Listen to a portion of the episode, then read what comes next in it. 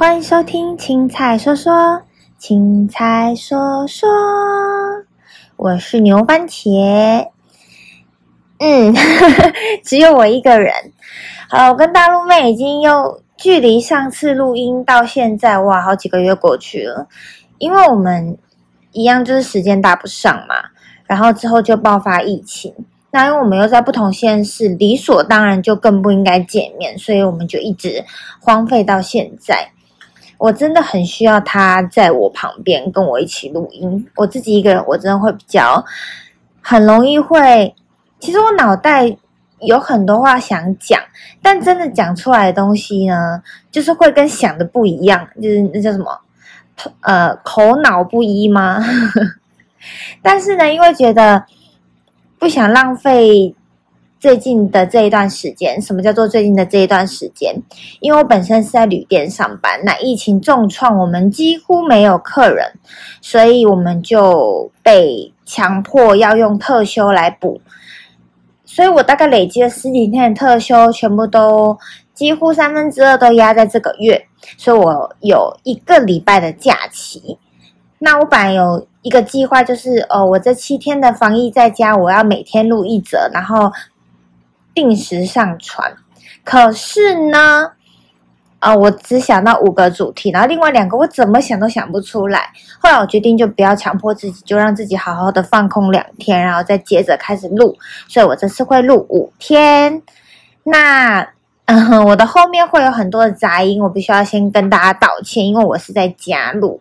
那我旁边有狗，然后后面有鱼缸，所以。我会尽量用电脑把那些杂音去除，但是因为我也不是专业的，所以杂音应该还是会存在。就在这边跟大家说声不好意思。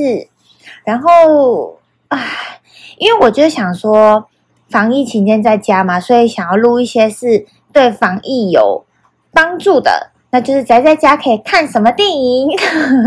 这应该很多人都有。都有，嗯，那叫什么都有做了啦。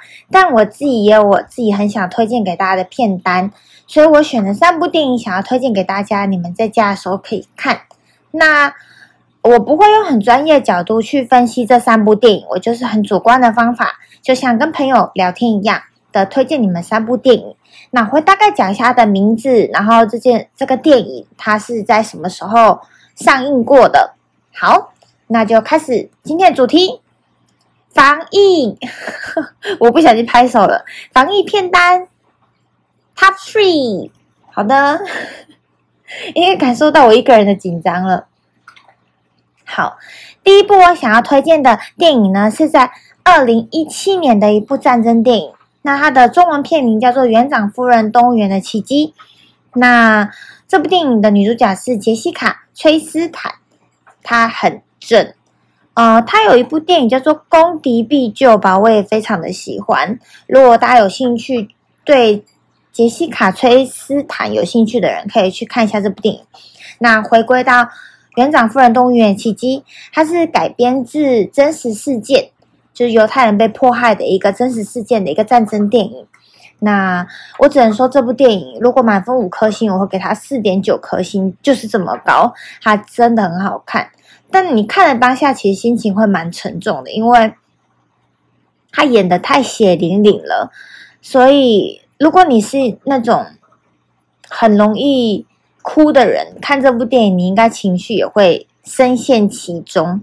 但它真的非常好看，女主角演技没有话说，然后场景呢，他们也是去真实的呃，就是发生那件事情的地方去做拍摄。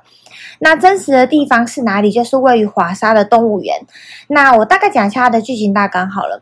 它就是在讲一个呃经营动物园的夫妻，他们拯救了三百多个犹太人。他们怎么拯救他？就是在动物园里面呃挖，就是他们动物园里面有地道，然后让犹太人可以藏匿在里面。他们总共前前后后好像救了三百多个犹太人，是非常伟大、值得敬佩的人。那。我那时候看那部电影的时候是在电影院看的，我真的是久久不能自己，而且我就是对自己立下一个呵 呵承诺，就是我之后一定要去华沙动物园旅游，我一定要去现场看那个拯救那么多人的那个地道。到底是长什么样子，我非常的想去。那嗯，就是在疫情结束跟有钱之后。呵 呵好的，那第二部想要推荐的电影呢，是在二零零一年的《红模仿》。那《红模仿》呃，我记得他好像有很多的音乐剧或者是舞台剧都有拿过它来做题材，因为它是很经典的一个电影啦。女主角是妮可基曼，够经典的吧？对啊，她在那个时候就，我觉得应该是她人生的巅峰时期，真的超美。就是嗯，声音很好听，身材很棒，皮肤吹弹可破，整个人状态都非常的好。但是她现在还是非常的漂亮，可是她那个时候就是就胶原蛋白再更多一点啦。然后这部电影的男主角也是熟面孔，可是我真的讲不出他的名字。但是你在很多电影其实都有看过他，然后演技也很不错。那为什么会推荐这部电影？是因为它真的太经典了。其实有很多经典电影我没有列在这三个里面，是因为我觉得有一些有教育意义的电影，其实它在呃我们在学校的时候，其实老师都会放给我们看。但《红模仿》毕竟它是有点牵扯到八大行业的，所以应该比较难会在学校看到，除非是音乐课。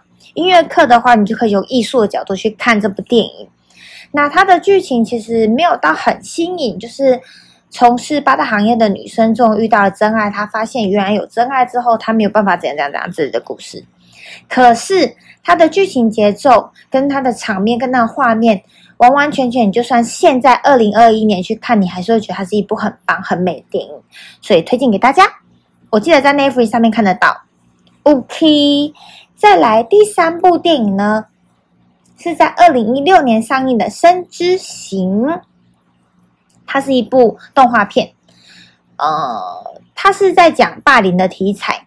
那为什么会特别推荐这部电影？其实现在霸凌题材的电影非常的多，可是，呃，通常大家都会把聚焦在于霸凌的那个人他有多可怜，然后他的可能性里面成长故事，但是。这部《生之行》动话，它是有带到旁边的人霸凌别人那个人的心情，被霸凌的人的心情，还有旁观者的心情。其实我之后也有一个主题是想要讲霸凌，就来自于我个人的经验。那今天讲下去就太长了，我就是稍微提一下而已。就是到底旁观者他算不算是在霸凌呢？还有今天当你从被霸凌的人啊。应该说，当你从霸凌别人的人变成被霸凌的人的时候，你终于能体会那种感受。你在这个电影里面，你可以很深刻的感受到，我觉得非常的，嗯，很适合学生看。如果你现在目前正在，你是学生，你在校园生活着，我觉得这部电影非常适合在学校播放给大家看。我觉得看的也是心情会有点沉重，但它是 happy ending 啦。这部电影我之后在讲霸凌的时候，我会再细说它。好的，那这就是我三部想要推荐给你们在家防疫可以看的电影。我相信我的眼光，就是我觉得这三部都是我推荐你们看了绝对不会后悔的电影。那当然，经典的电影还有很多。那我特别选这三部是我个人很喜欢的电影。那我还有很多很喜欢的电影，但是。我希望大家如果没有看过我说的这三部电影的话，可以去看一下。我相信会带给你们很不错的感受跟感想。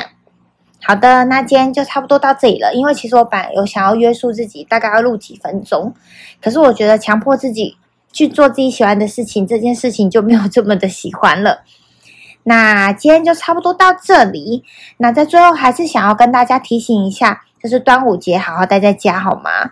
就是最近的新闻，大家应该都有在，就是吵这件事情，就是车票卖完啊什么之类的。那勤洗手，在家就是最好的防疫，保护自己也保护别人，等待疫苗的到来。好的，那今天就到这里喽，谢谢大家，拜拜。